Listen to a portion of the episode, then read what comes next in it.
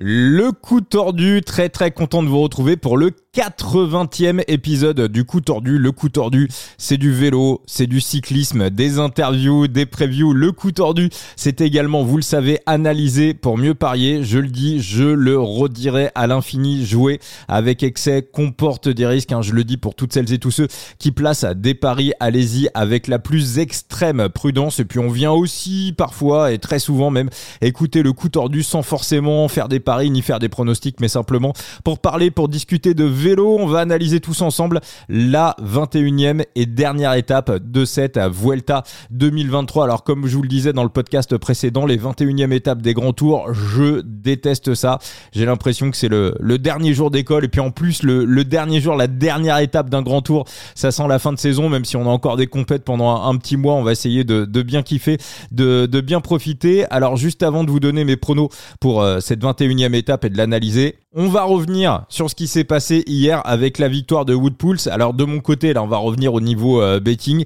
Euh, bah, erreur, hein, euh, erreur. Euh, moi, je voyais plus un scénario de JCD. Hein. Je pensais qu'au niveau de la bataille entre la Bahreïn et les UAE, ça déclencherait de plus tôt. Je voyais vraiment Joao Almeida partir en, éclaireur et une grosse baston. Bon, il n'en a absolument rien été. On a un groupe d'une trentaine de coureurs qui a, réussi à prendre la tangente après une demi-heure de course avec Remco Evenepoel à l'intérieur. Alors Remco, euh, pas surpuissant dans l'histoire. La victoire de Woodpulse, pour moi, totalement méritée, même si bien évidemment. Alors je l'avais dit, hein, j'avais dit que je prendrais Remco euh, en betting à partir de, de 2,50.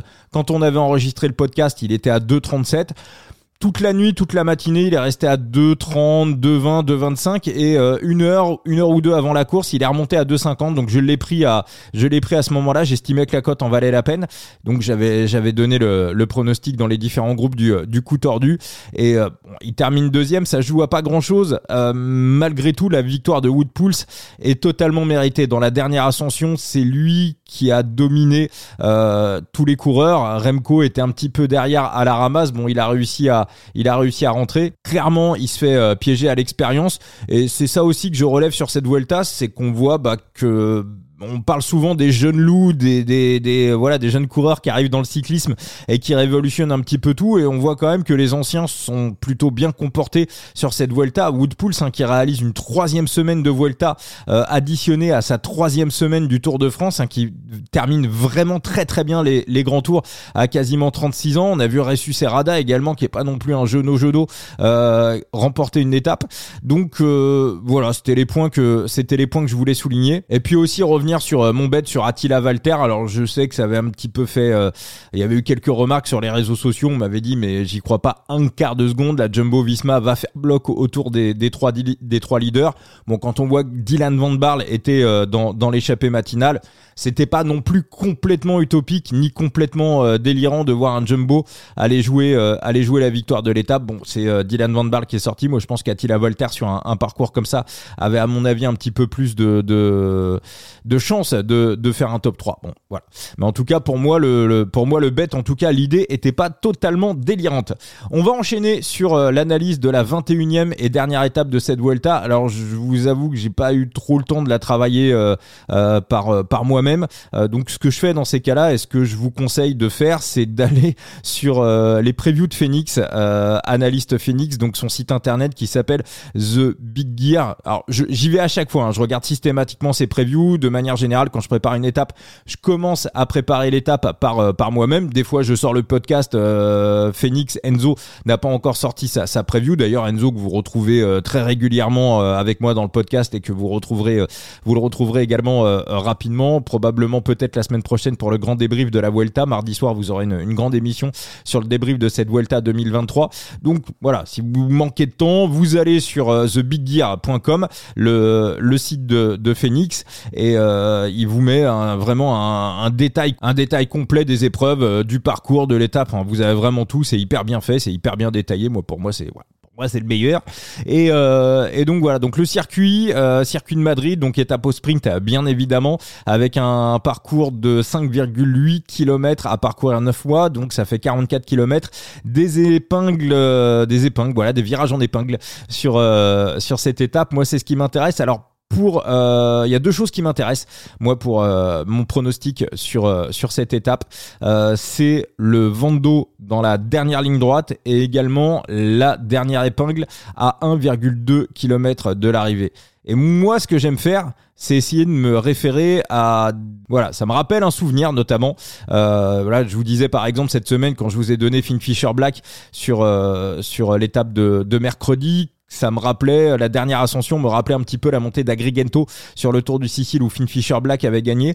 Moi, ce virage en épingle à cheveux à un tout petit peu plus d'un kilomètre de l'arrivée, ça me rappelle une étape du euh, Dauphiné en 2021 où les Ineos étaient arrivés devant et là vous, vous voyez euh, vous voyez euh, quel va être mon pronostic du jour.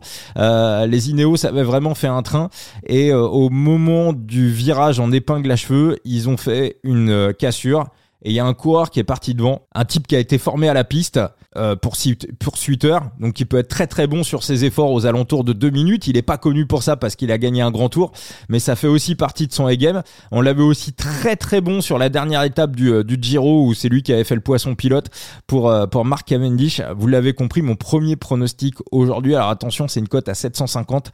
Mon premier pronostic aujourd'hui, ça sera la victoire de Garen Thomas en late attack avec les Ineos qui font la cassure. Voilà, ça c'est euh, voilà ma première tentative. Et mon deuxième pronostic pour aujourd'hui, c'est dans la même équipe. Et là, je vais aller pareil bah, sur le, le, même pronostic que Enzo, que, que Phoenix. C'est la victoire de Pipo Gana. Euh, soit en poursuiteur, les Ineos peuvent totalement aussi faire la cassure pour Pipo Gana. C'est une possibilité. Et on peut également jouer la cassure pour Garen Thomas. Et si jamais ça revient, moi c'est ce que je ferais. Si jamais ça revient, je jouerai également. Enfin, je, je, si jamais ça revient, je jouerai le sprint pour pour Pipo Gana, euh, sachant que les sprints, les deux sprints où il a terminé deuxième sur cette Vuelta, on était sur des sprints vent de face. Je pense qu'en bourrinant comme il fait à partir des 300 mètres sur des sprints vent dos, à mon avis, face à Dainese et face à Cadem Groves, donc les, les, les deux courses où il a fini deuxième, il aurait peut-être gagné. Et là, on va avoir un sprint Vando aux alentours de 20 km heure, donc en déclenchant de loin comme il fait. Euh, en plus, bah, avec son gros gabarit et la, la prise au vent qu'il a, donc Vando, je pense qu'il va être un, un, client redoutable euh, pour euh, les Calem Groves, euh, Alberto Dainese et, et tous les sprinteurs du, plateau. Donc mes deux pronos, c'est deux victoires en sec. Euh, alors bien évidemment, je vous donne les mises hein, sur Garen Thomas, c'est du 0,05% de ma bankroll. Donc ça veut dire que je vais miser 50 centimes.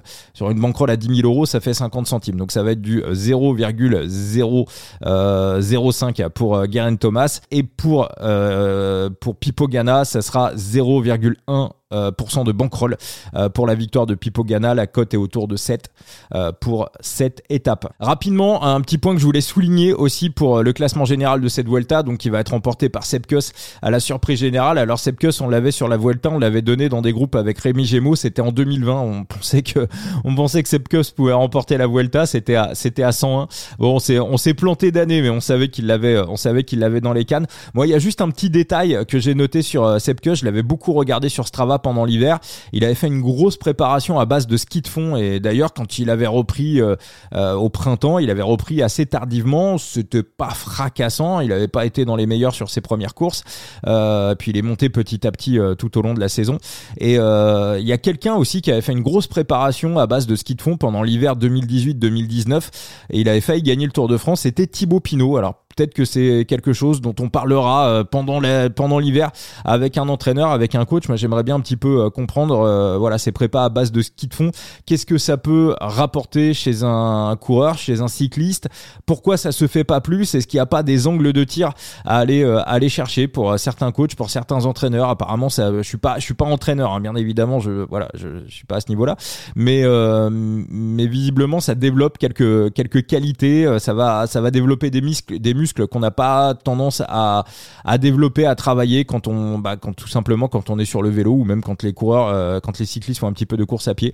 Donc voilà, donc voilà, petit détail. Regardez aussi les Strava pendant l'hiver, les coureurs qui font des prépas à base de ski de fond. Visiblement, c'est intéressant. En tout cas, voilà, ça marche. Il y en a un qui a failli gagner un Tour de France, l'autre qui gagne une Vuelta. Donc je pense qu'il y a peut-être des, des, petites choses à aller tirer de ce côté-là. Euh, merci à tous pour euh, ce coup tordu. Donc bien évidemment, bah, demain il n'y a pas d'étape, donc on va pas se retrouver demain pour un nouvel épisode On va se retrouver, je vous le dis, mardi soir pour un grand débrief de la Vuelta. Il y aura aussi euh, une preview pour le chrono des championnats d'Europe, parce que là, on va enchaîner sur les championnats d'Europe. Donc mercredi, ça sera les contre-la-montre. Samedi ou dimanche prochain, il y aura également les courses en ligne. Donc il y aura aussi des previews pour les courses en ligne des championnats d'Europe. Merci à tous et puis n'hésitez pas à nous rejoindre sur tous les réseaux sociaux. Le coup tordu, on est présent sur Facebook, sur Instagram, sur Twitter et même sur TikTok.